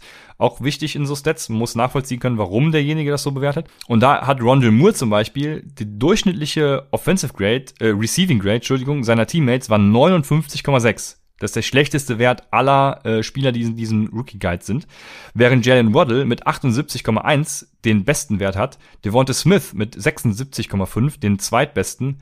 Danach kommt Rashad Bateman. Weißt du, wer an vier kommt? Ich bin völlig fasziniert und würde viel Geld dafür bezahlen, wenn du das alles mal aufarbeiten würdest. Ähm, ich würde sagen, äh, Terrace Marshall. Na, äh, an fünf. Terrace Marshall ist an fünf, aber natürlich ist an vier Kate Johnson. Ja. Das hat mich tatsächlich überrascht. Das, äh, ich glaube, das rührt auch tatsächlich, muss man fairerweise sagen, aus dem Dallas Goddard-Jahr, was sie 2017 noch zusammengespielt haben, weil da hat er irgendwie ein Receiving Grade von 91 oder so. Aber ja, findet ihr alles im Rookie Guide, äh, beziehungsweise doch Rookie Guide haben wir es jetzt genannt, genau. Der, wann er kommen wird, ich schlag gerade die Hände über dem Kopf zusammen. Äh, ich hoffe noch die, vor dem Draft diese Woche und Boah, geil. hoffe das einfach. Geile News. Das ist gut. Ich hoffe, ich hoffe. Da hast du auch jetzt gut, gut Werbung gemacht auf jeden Fall, weil, weil das Ding ist ja immer, also das zu erstellen, diese ganzen Metriken, das ist ja auch nicht so einfach. Also ich bin sehr gut darin, das auszuwerten, aber das selber zu machen, da bist du ja äh, hervorragend drin. Deswegen wäre es halt super interessant, äh, wenn du das mal so machen würdest mit den ganzen Whopper und mit den ganzen, ja, was du sagst, dass man nicht die 24 nimmt, sondern da so ein bisschen Spielraum lässt. Äh, das wäre einfach mal super interessant, weil äh, man muss, glaube ich, auch einfach mal sagen, dass, dass es halt immer noch ein Lottery ist, ne? Also, sorry, ähm, also Trevor Lawrence kann auch verkacken und Zach Wilson kann verkacken und äh, jedes einzelne Prospect, was da jetzt in die NFL geht, kann irgendwie durch irgendwelche Umstände gut gewesen sein und es ist halt in der NFL nicht mehr. Und das können wir alle nicht beeinflussen und ähm, ich finde es immer auch gut, Zahlen hinzuzufügen, das mache ich auch, das ist mein, mein Haupt, äh, Hauptaugenmerk. Aber wenn du sagst, ey, man kann das noch besser machen und, und irgendwie noch strukturierter und ähm, dann ist das ja noch geiler. Ne? Also ich glaube, diese ganzen Werte, äh, Breakout Age und, und, und äh, College Dominator und BMI und, und Early Declare und, und, und diese ganzen Sachen sind wichtig, definitiv. Ähm, und wenn man die noch ein bisschen optimieren kann, umso besser. Ne? Deswegen äh, hau mal rein, Junge, mach mal, mach mal fertig. Ja, Breakout Age und Dominator Rating werdet ihr übrigens auch in dem Rookie Guide finden, weil wie gesagt, es ist nicht schlecht. Ich habe mich nur vehement dagegen gewehrt, kein Analytics Guide zu sein, weil ich jetzt Devonta Smith nehme, der ein Breakout Age von 20,8 hat. Also ja, ja, ich verstehe das. Ja. Du hast es auch super, super begründet und total fair, so total fair. Das Ding bei bei Devonta Smith für mich, dass er halt ein Basspotenzial hat, was irgendwie relativ ja, hoch ist. Ja, ja, klar. Was aber in 1.11 auch nicht mehr so wichtig ist, wenn ich ehrlich bin. Also ja, ja, ja gute Überleitung, Raphael. Wir waren bei 1.11, genau, Entschuldigung. ähm, da kann man durchaus an 1.11 das Risiko in Kauf nehmen. Also Devonta Smith, wir reden ja jetzt hier nicht über einen Top 5 Pick oder Top 6 Pick. Ich glaube, das hat sich mittlerweile auch so ein bisschen äh, verflüchtigt, zumindest, zumindest in Superflex. In, in Real Life ist er wahrscheinlich ein Top 5 Pick. Aber das ist jetzt hier in Superflex auf jeden Fall keine Option. Und von daher, dieser Devonta Smith Hype ist natürlich auch von, von Tape Grindern, ne? Die, die finden ihn richtig geil. Und ähm, so, so Stat-Leute, Advanced Stat-Leute finden ihn nicht so geil. Vielleicht ist es irgendwo eine Mitte dazwischen, vielleicht ähm, hat er das größte Potenzial zu floppen. Meiner Meinung nach schon. Ähm, da gibt's dann so ein paar Sachen, die man heranziehen kann. Aber an 1.11 ist das für mich ein guter Pick. Und an 1.12 nehme ich Rashad Bateman tatsächlich, ähm, der irgendwie über, über den ganzen Draft-Prozess auch immer weniger Gewicht bekommen hat und immer kleiner und geschrumpft wurde. ist. Ja. Und geschrumpft, genau, der ist jetzt mittlerweile 1,83 und wiegt äh, 86 Kilo. Ich glaube, der war zwischenzeitlich 1,86 und hat 96 Kilo gewogen. Also zwei völlig verschiedene Spieler. Ich muss tatsächlich sagen, dass ich bei ihm relativ viel äh, Tape geguckt habe. Also jetzt nicht äh, fünf Tage lang oder so, aber ich habe mir, glaube ich, äh, anderthalb Spiele fast komplett reingezogen von dem und fand den, fand den echt gut. Ähm, dieser Keen Allen Vergleich, der hat mich, hat mich natürlich auch direkt gepackt. Ich habe, glaube ich, in, den, in einer der ersten Folgen gesagt, diese 10 to 20 Yard Line, da ist der richtig gut und das ist halt richtig wichtig, auch in der NFL. Und ja, ich, ich glaube, Adrian hat gesagt, Low Ceiling, High Floor. Ja, gehe ich nicht ganz mit. Also das ist natürlich auch der Landing Spot entscheidend, ne? wenn er irgendwie zu, bei den Saints landet oder so, dann würde ich das schon krass äh, abfeiern. Und ich, ich nehme an 1.12 Rashad Bateman und hoffe einfach, dass, dass, der, dass das Upside, was er meiner Meinung nach mitbringt, dass er das dann auch ähm, umsetzen kann. Und ja, also für mich kommt danach halt nicht mehr viel. Also die Running Backs finde ich alle ultra unsexy. Man könnte jetzt hier Mac Jones schon äh, spekulieren, dass er da zu den Niners geht, einen guten Spot bekommt. Vielleicht äh, Terrace Marshall, Rondell Moore, Elijah Moore, die, die ich jetzt so als nächstes hätte, könnte man da überlegen. Aber ich gehe da jetzt mit Rashad Bateman, weil der mir einfach äh, super gefallen hat und ich hoffe, dass er zum geilen Landing-Spot kommt. Und ich hoffe auch, dass er dann direkt in der ersten Saison auch schon Impact hat. Ja, ich bin ja großer Batman-Fan, also mich brauchst du gar nicht überzeugen. Ich, ich unterschreibe das, ja. Was, Genau was, so, ist sein, äh, was ist sein äh, Vergleich?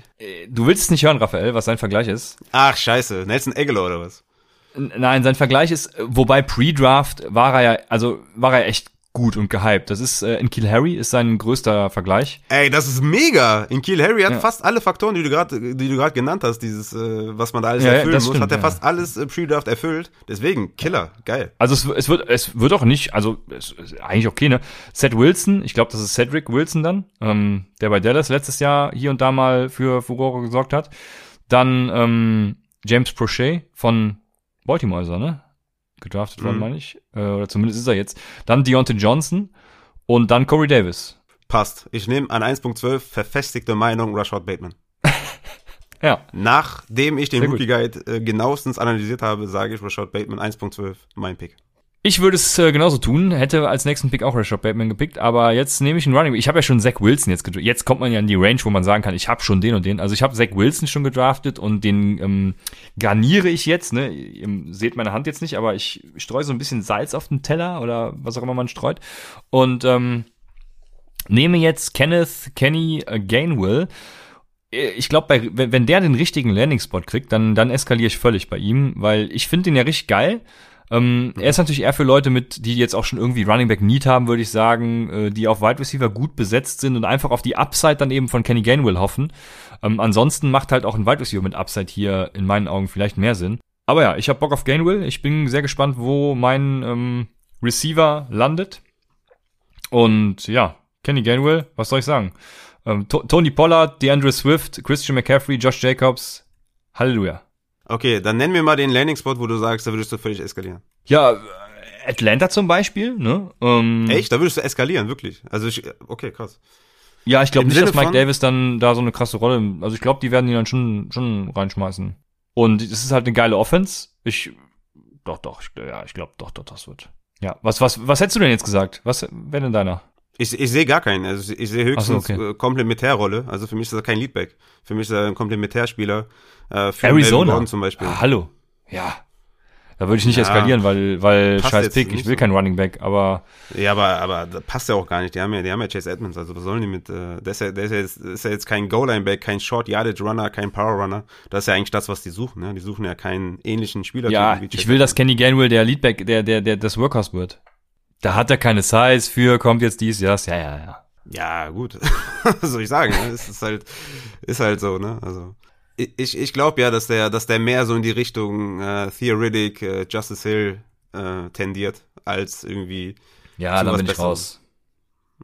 Ja, wir. Dann nehme ich lieber Kellen Mond an, an 2.1. Genau, das ist halt, das ist halt, äh, das ist, das ist richtig, weil ich hätte nämlich jetzt hier Mac Jones genommen tatsächlich. Also den ich jetzt nehme an 2.2. Ich hätte jetzt Mac Jones genommen, weil wir halt in der Superflex spielen und also Gainwell hätte ich jetzt sowieso nicht genommen, aber ich hätte da jetzt auch keinen anderen Running Back genommen oder einen anderen Wide Receiver genommen, weil ja, also Mac Jones könnte ein Stil werden, ne? Wenn der wirklich bei den bei den Niners landet, dann ist das halt der ultimative Stil, ne? An, also den Niners Quarterback an 2.2 zu bekommen. Selbst wenn er jetzt irgendwie vielleicht bei den Denver Broncos landet oder ja, was, was, ja, das ist wahrscheinlich auch relativ realistisch, ähm, dann, dann ist er auf jeden Fall mal ein Top 10 Pick auf jeden Fall. Äh, deswegen ist er an, an 2.2, ist das, glaube ich, ein sehr, sehr vernünftiger Move, den jetzt hier zu nehmen. Ja, ich bin überhaupt kein McCurkle-Fan, deswegen. Äh, ist ja egal, das spielt ja keine Rolle. Ja. Wenn er Starter ist in der NFL, dann ist ja, er schon ja, mal auf jeden Fall wertvoller ne, als jetzt äh, ja, viele andere hier. Ja, das deswegen, das, das ist, ist ja egal, ob der gut ist oder nicht. Wenn der spielt, dann spielt er. Ja, Jimmy G war die letzten Jahre auch kein guter Quarterback oder hatte seine Schwankungen und trotzdem äh, ist er wichtiger als irgendwie ein 50-50-Back. Ja, und das ist eben so meine Frage. Ne? Also ist es ein Upgrade? Also es ist natürlich ein Upgrade zu Jimmy G, aber in in welcher Form? Ne? Also ich glaube, McCurkles Ceiling ist irgendwie so ein Derek Carr, Kirk Cousins Verschnitt und oh, also ja, für Fantasy auch eigentlich gar nicht so schlecht. Ja, du hast es. Deswegen. Raphael, ja, deswegen ist, ich, Raphael ist stimmt, ja. Scheiß auf Ich, ich gebe dir recht. Ich sag's dir. Ja, natürlich. Klar. Ich gebe dir recht. Killer Pick, Junge. 2.2, Mac Jones. Yes. Ja, jetzt bin ich 2.3 und ähm, jetzt beginnt für mich das Pfeile werfen. Also eigentlich auch schon mit Kenny Gainwell, ne? Also auch Pfeile werfen. Also ist wirklich Pfeile werfen. Ja. ja. Und einfach nur gucken, auf wen hast du Bock. Und äh, ich gucke aufs Breakout Age. Okay. ähm, nein, also Spaß. Also ich nehme ich nehme jetzt Ron, Rondell Moore natürlich, ähm, weil Rondell Moore hat einfach eine krasse Upside. Ne? Ja, wie gesagt, es gibt einen Terrace Marshall, einen Dwayne Eskridge, einen Elijah Moore und, und andere hätten eine größere Berechtigung gepickt zu werden als Rondell Moore, aber Rondell Moore hat in anderen Punkten wieder größere Berechtigung gepickt zu werden, keine Ahnung, ne? Ähm, mhm. Von daher, ich habe äh, Rondell Moore bietet mir einfach eine krasse Upside. Ähm, hat hervorragende Stats aufgelegt. Ja, ja, ich bin dabei. Im 95. Perzentil, was äh, PFF Receiving Grade angeht. Ja, hallo. Ja, der hat 2018 ja schon alles auseinandergenommen, deswegen sagst du ja Breakout Age, ne? Ähm, da hat er in der FBS wirklich äh, Receiving Yards, Yards after Catch, Miss Tackles, wirklich alles auseinandergenommen, deswegen ja, 2.3, massig Upside, Rondell Moore, äh, perfekter Pick auf jeden Fall, ne? Aber klar, da beginnt natürlich auch schon das Pfeilewerfen, da, da gebe ich auf jeden Fall recht. Ähm, das ist auch beim nächsten, bei meinem Pick jetzt auch der, der Fall. Ich, ich nehme jetzt Terrace Marshall, Junior tatsächlich heißt er, ähm, weil, ja, ich, ja, so ein großer Outside Wide Receiver, wenn der halt noch ein bisschen was drauflegt in Sachen irgendwie äh, Effort und sowas, dann glaube ich, hat man da einen guten, guten Wide Receiver. Ich sage jetzt nicht, dass der ein Wide Receiver 1 wird oder von mir aus Low End 2 oder so, aber der könnte da so ungefähr in die Richtung könnte er schon tendieren, ja, dass er vielleicht so ein T. Higgins Verschnitt wird, ne, wo man jetzt Pre-Draft vielleicht nicht so krass begeistert war, aber ähm, der dann vielleicht eine Saison braucht, vielleicht einen geilen Landing Spot wie die Titans oder sowas, dass man sagt, ey, das passt. Ähm, er ist auch flexibel einsetzbar ich halte schon relativ viel von, von Terrace Marshall. Das ist auch ein Redshirt Senior. Also, ja, ich, ich bin da, ich bin da, ich bin da all in, äh, was den Draftspot angeht. Ne? 2.4 Terrace Marshall finde ich überragend und man draftet jetzt hier das Upside und das, das nehme ich auf jeden Fall mit. Ja, es wäre, ich, äh, ja, bin, bin nicht so hoch auf Terrace Marshall, aber ja, kann dein Pick durchaus verstehen. Aber ja, Terrace Marshall, also hat bei LSU dann ganz gut geliefert eigentlich, aber Sag nichts Falsches. Ja, bei Terrace Marshall, also wie gesagt, hat gut geliefert bei LSU, aber ähm, das Route Running und die Separation haben mir irgendwie nicht so ganz gefallen. Also ich sehe seine Upside, klar, aber ja, hätte da tatsächlich noch ein paar andere Leute vor ihm. Unter anderem natürlich äh, Dwayne Eskridge. Dwayne Eskridge hat ist quasi das Gegenteil von Rondell Moore, was Breakout Age angeht. Also der ist ja schon gefühlt, gef, gef, Auf jeden Fall. Der, der ist ja schon der gefühlt äh, in Rente. Der ist, aber, der ist wahrscheinlich 24, wenn die Saison anfängt, ja.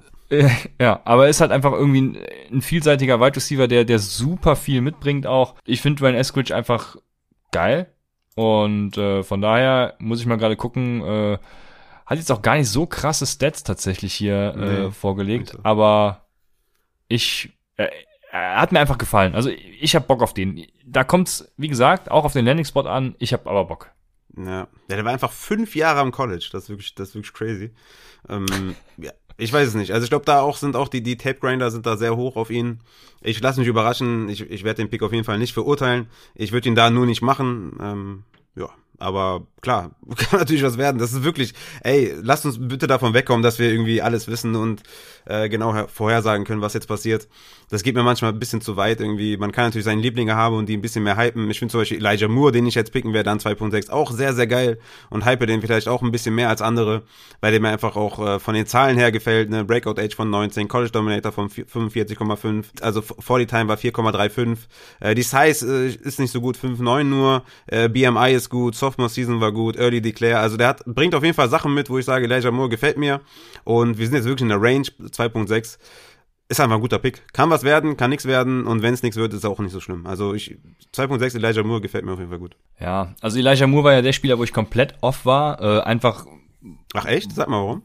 Ja, weil sein Release die größte Schwäche ist und der Release ist halt das, was sich am schwersten auf die NFL übertragen lässt. Aber ja, fairerweise muss man natürlich auch sagen, ähm, habe ich auch in einer der letzten Folgen mal gesagt, dass, dass er natürlich 90, über 90 Prozent seiner Snaps im Slot gesehen hat. Und da ist der Release mhm. natürlich jetzt nicht so krass entscheidend. Ich wollte gerade sagen, ja. Der Deshalb, hat halt Elite ähm, Road auch im Slot, ne? 10,8 Receptions und 149 Receiving Yards per Game 2020. Und damit war er führend in der SEC. Also das ist schon, das sind schon gute Zahlen, ne? Also wenn man darauf sich äh, verlässt, ähm, ist das schon nicht schlecht. Ja, also ich, genau, ich werde Elijah Moore auch ein bisschen tatsächlich noch äh, wieder hochbumpen, nachdem ich ihn am Anfang so, so, so krass niedrig hatte. Aber ja, äh, ich habe natürlich andere Leute vor ihm und jetzt. Ja, was mache ich denn jetzt? Jetzt, also den, den ich picken will, kann ich nicht picken, ne? Danke für nichts, Sleeper.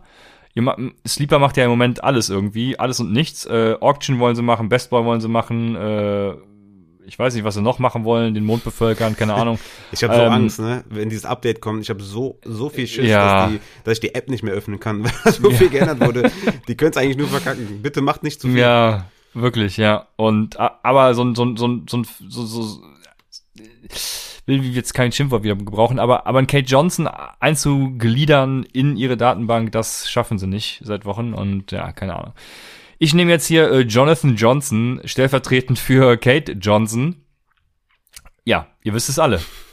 was, soll ich groß sagen? Also, äh, hinten raus hat er für mich das Upside als Top 5 Wide Receiver dieser Klasse äh, ja, sich zu etablieren.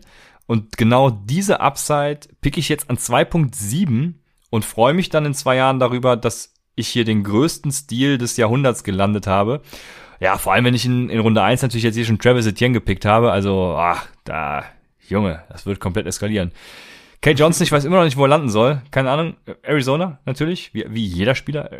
Arizona. Wenn der in Arizona landet, ne, dann, da ist, da, da, da ist vorbei.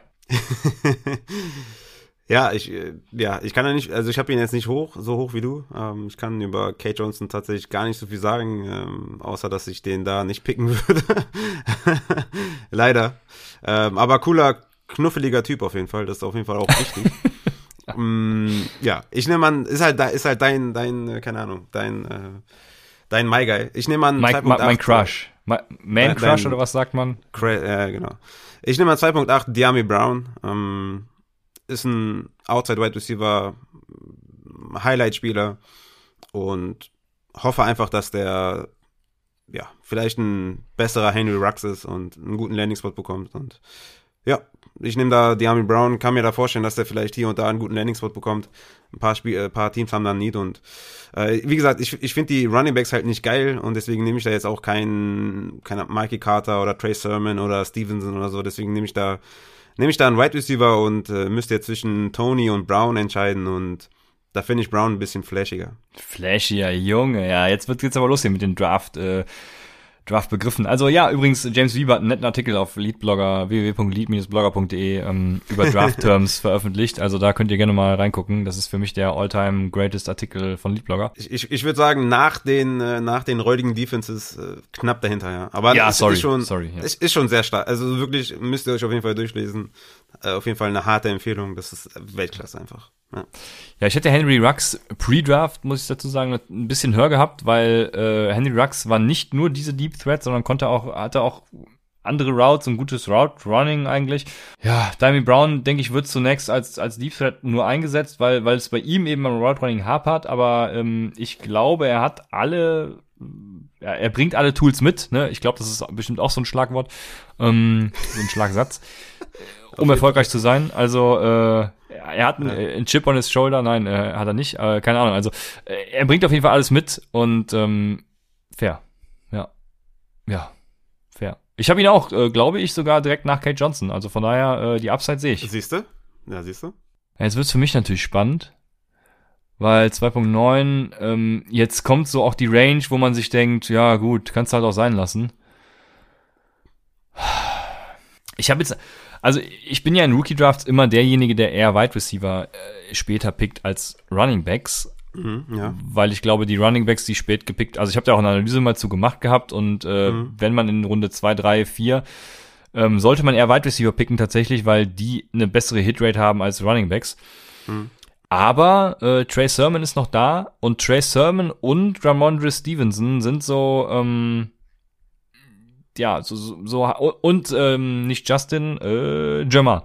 Jamar Jefferson, den du überhaupt nicht geil findest. Das sind so Backs, wo ich denke, die am Upside, ähm, und die sehe ich so ein bisschen vorne, äh, und Trey Sermon wäre da mein erster tatsächlich aus der Riege. Von daher pick ich jetzt Trey Sermon, weil ich ja auch schon Jalen Waddle, Waddle habe. Von daher äh, passt das ganz gut. Es ist äh, ergänzt sich perfekt. ja, fair. Ich glaube, ich glaub, der bringt Upside mit. Ist, ist, ist so, ähm, der ist eigentlich scheiße, aber ich weiß nicht, was ich sagen soll. Ne?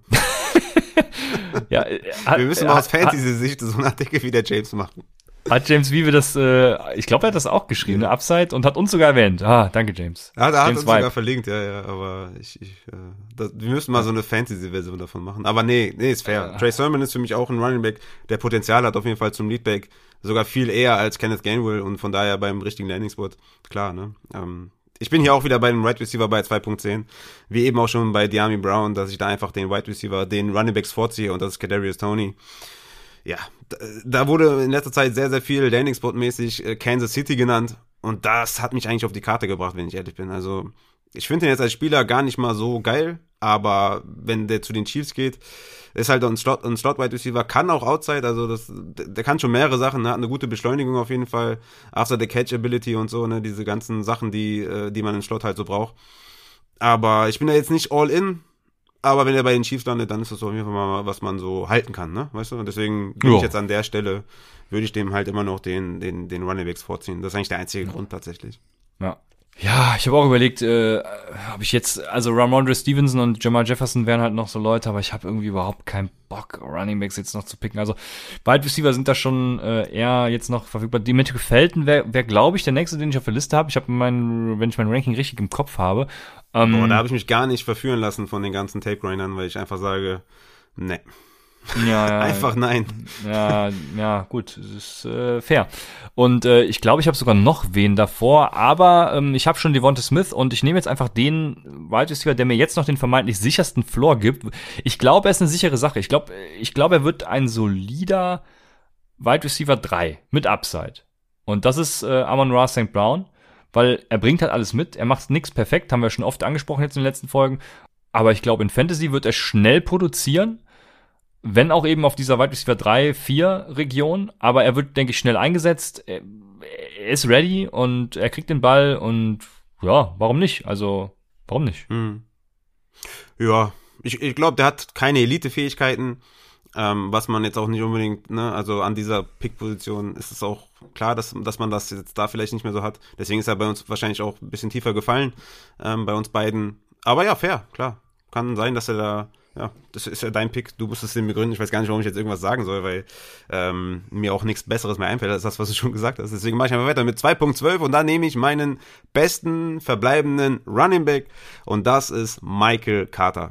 Den mag ich sehr gerne. Das ist ein reiner Tape-Pick, äh, weil der, ja, ja, ich, ich fand den mega. Wie gesagt, wenn der ein bisschen schwerer wäre, ein bisschen größer wäre, dann würde ich ihn vielleicht sogar vor Javante Williams äh, picken. Ich glaube nicht, dass der viel mehr wird als ein Komplementärback. Ich hoffe es, ich mag den total gerne und das ist äh, der einzige Grund, warum ich ihn jetzt da picke. Ähm, mir gefällt da wirklich nicht mehr viel und er ist jetzt so der letzte, 2.12 ist wirklich wahrscheinlich so der letzte Spot, wo ich sage, das ist noch irgendwie, Michael Carter finde ich schon an der Stelle gut und das ist so der letzte Pick, wo ich sage, das, das hat, äh, das, ja, gib mir so, gib mir was, weißt du? Also danach ist nicht mehr viel da. Man könnte jetzt vielleicht Khalil Herbert oder so nennen, aber da müssen wir halt wirklich die Landing Spots abwarten. Aber auf Wide Receiver toucht mich da gar nichts mehr und deswegen nehme ich da meinen, ja, der mir sehr viel Spaß gemacht hat beim Tape gucken, nehme ich da jetzt Michael Carter. Ja, du hast ihn ja schon seit mehreren Folgen immer wieder als deinen My Guy ins Spiel gebracht, von daher, ähm, mm. Muss er ja jetzt. Ich glaube halt nicht, dass der, ich glaube halt nicht, dass der irgendwie was Besonderes wird äh, im, im Fantasy. Aber ich finde den einfach geil. Deswegen hoffe ich, dass er irgendwie vielleicht einen Landing Spot erwischt, wo er sich durchbeißen kann, wo er sich durchkämpfen kann und wo er dann vielleicht, ja, perspektivisch gesehen, vielleicht doch noch irgendwas so zwischen 50 und 60 Prozent Snapshare wird. Ja, seine Comparisons sind tatsächlich gar nicht so schlecht, äh, muss ich jetzt hier mal feststellen. Er ist ein geiler Typ ja, wenn ich da so Zach Moss, AJ Dillon, Daryl Henderson, David Montgomery, Darius Guys sehe, oh. geht schlechter. Ja, also für einen Mr. Irre Irrelevant in unserem äh, Superflex PPR Rookie Mock Draft geht's tatsächlich schlechter, ja. Ja. Ja, und äh, ab jetzt wird's dann noch mehr ins Blaue geschossen, ohne Landing Spot vor allem auch. Also ich kann ja nur jedem empfehlen, macht äh, Drafts auch vor dem NFL Draft, dann wird der NFL Draft noch mal geiler.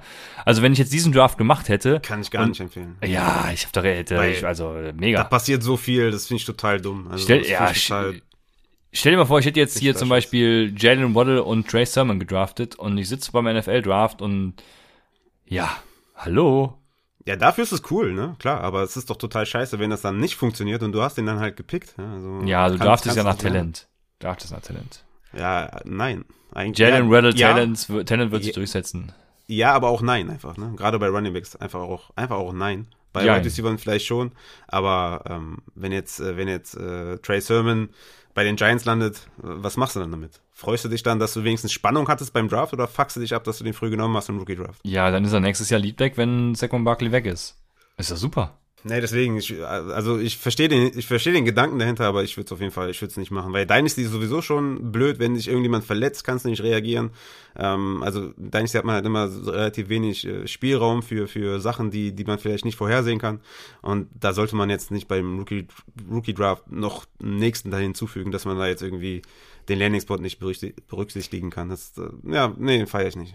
Apropos Draft. Ähm, wir haben ja schon einige Bestball-Drafts hinter uns. Ich weiß gar nicht, wie viele Ligen wir mittlerweile haben. Wir haben da immer 10 Dollar Einsatz und äh, ja, der Gewinner kriegt viel. Weiß gar nicht, wie es aufgeteilt ist.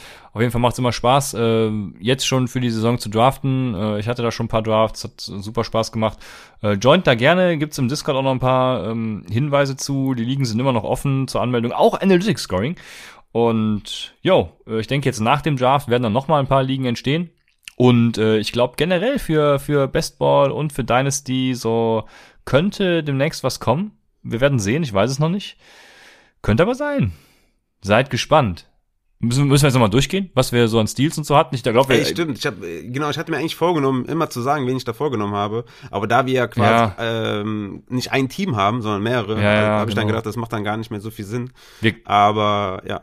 Ich würde vorschlagen, wir, wir hauen einfach, äh, genau. ja, morgen, also wenn die Folge rauskommt, äh, am mhm. Nachmittag dann oder äh, spätestens am nächsten Morgen, ne, wir müssen ja ein bisschen Zeit lassen, um die Folge zu hören, aber damit wir nicht zu viel spoilern, aber äh, wir hauen auf jeden Fall eine Grafik raus mit dem Mockdraft nochmal und äh, vielleicht auch direkt, damit ihr es an der Hand habt, keine Ahnung, äh, ihr könnt euch ja, wenn ihr spoilern lassen wollt, dann könnt ihr euch halt das spoilern lassen, ist ja nicht unser Problem. Ähm, ja, und dementsprechend äh, habt ihr dann was zur Hand, wo ihr gucken könnt, wie wir so gedraftet haben. Und lasst uns gerne eure Meinung da, euer Feedback. Äh, Twitter, Instagram, at UpsideFantasy, at RaphaelUpside, at Christian9. Und jo, ich würde sagen, viel Spaß beim Draft einfach. Also, ähm, wir haben jetzt nichts groß vor, aber der Discord-Channel ist offen. Also, wenn ihr quatschen wollt, es werden Leute da sein. Ich glaube, aus der Community heraus planen da auch der eine oder andere was, äh, da vor Ort zu sein. Von daher wird auf jeden Fall was los sein. Macht bestimmt Spaß und ich werde hin und wieder auch mal reinschalten, wenn die Arizona Cardinals dann irgendwie einen Running Back picken an 16 oder so, dann ja, geht's ab im Discord-Channel. ja. ja, und ich glaube, ansonsten gibt's genug, ne? Also der Draft macht ja auch wieder hier mit äh, Julian Barsch und, und James Vibe, ich weiß gar nicht, wer alles dabei ist, äh, keine Ahnung. Christian Schimmel und Jan Wegwert und Konsorten. Die, die wirklich Ahnung haben. Wir, wir machen ja nur Fantasy. Und was eh viel wichtiger ist als ja, Real Life. Sowieso, sowieso. Also meine ich auch ernst jetzt. Also. Ja, klar. Ich bin da vollkommen bei dir. Ja, gibt's noch was zu sagen, Raphael? Also, ich bin irgendwie so, weißt du, es ist Draft am Donnerstag und die Leute hören uns und denken sich jetzt, jetzt ist alles, am Donnerstag ist alles vorbei. Was, was gibt man den Leuten mit? Ey, Gott sei Dank. Ne? Also, es ist, hat viel zu früh angefangen dieses Jahr, finde ich. Also, äh, sonst war das eigentlich immer so, dass so kurz vorm Combine, nach dem Combine, wurden dann die ganzen, die, die ganzen Profiles rausgehauen von den Spielern. Jetzt hat das ultra, ultra, so früh begonnen, äh, weil die Saison halt auch nicht lang war, ne, im, im College und irgendwie war viel Leerlauf und also ich habe es auch langsam wirklich langsam reicht's auch ne. Jeder jeder hat irgendwie was zu sagen jeder hat irgendwelche Comparisons jeder hat irgendwelche Meinungen. Es soll jetzt einfach mal passieren und dann werden wir sehen, was wir dann damit machen. Und aus Fantasy-Sicht ist natürlich der Draft sehr, sehr wichtig, dass wir dann die Landing-Spots kennen. Und ähm, darauf freue ich mich einfach, dass es jetzt am Donnerstag losgeht. Ich bin sehr ähm, emotional, gar nicht so befangen, was jetzt irgendwie mit den Giants passiert. Ist mir eigentlich relativ egal, was sie an elf machen. Äh, ich hoffe einfach nur auf einen guten Fantasy-Draft. Und wer will, kann auf Twitter mal gucken. Ich habe da mal so ein Mock-Draft gemacht. Das war aber eigentlich nur ein Fantasy, äh, Best-Case-Fantasy-Szenarien habe ich da, da, vorgestellt. Leute haben aber nur drauf geguckt, was ihre Franchise machen und haben mir dann gesagt, ja, also äh, Javonte Williams an vier, äh, glaube ich nicht. Aber das war einfach nur eigentlich, das war eigentlich nur ein Troll. Ich wollte nur aus Fantasy-Sicht den ganzen Mock-Draft machen. Schaut euch das mal an. Das sind so meine bevorzugten Landing-Spots für die ganzen Spieler. Und würde sagen, viel Spaß am Donnerstag und let's fucking go. Ja. Dem ist nichts hinzuzufügen. Ich sehe es genauso wie du. Cardinals an 16 machen eh nur Code. Von daher, let's go. Ähm, freut euch drauf. Ich glaube, es wird eine geile Nacht. Und, äh, oder geile drei Tage, muss man ja sagen. Ich finde den zweiten Tag eigentlich noch viel geiler als den ersten. Ähm, aber ja, der ich habe. Der dritte ist halt Absturz. Ja, der dritte ist, ja, ja, ist Absturz. Aber ähm, außer Kate Johnson geht am zweiten nicht, aber davon gehen wir einfach nicht aus. Also ich gehe fest davon aus, dass er am zweiten geht. Ja, ich habe schon voll viele Sachen auch gesehen zu dem, dass der dass der wirklich auch ähm, ja so in der zweiten Runde gehen könnte, ne? Dritte Runde. Also ja, schon spannend. Also es gibt schon auch vermehrt Leute, die den wirklich auch anprangern, so wie du, ne? Ja, zweite Runde. Ist, Entschuldigung, prangern ist ja negativ, anpreisen. Ja, stimmt, ja. Aber zweite Runde ist, glaube ich, ein bisschen hoch, aber ich glaube schon. Also ich glaube, es gibt, also man muss mit ihm so ähm, in Love äh, fallen. Also, also man muss ihn lieben und dann pickt man ihn, glaube ich, auch hoch. Und dann hat man auch einen Plan mit ihm und dann hab ich Bock. Und dann Feuer frei. Also ja, dann läuft ja. die Sache. Ja, aber genug der Worte. Äh, lasst es einfach passieren. Lasst Kate Johnson einfach. Wir, wir werden, wir werden es nächste Woche sehen. Ihr hört uns und ähm, ich hab richtig Bock. Also ich, boah, geil. Dienstag wird's komplett eskalieren. Äh, wer sich noch an die Andrew Hopkins Trade Folge erinnert, ich hoffe, so wird's mit Kate Johnson nächste Woche. Und von daher, ja, Feuer frei. Viel Spaß beim Draft. Äh, genießt die Zeit und wir hören uns dann nächste Woche bei Upside, dem Fantasy Football Podcast.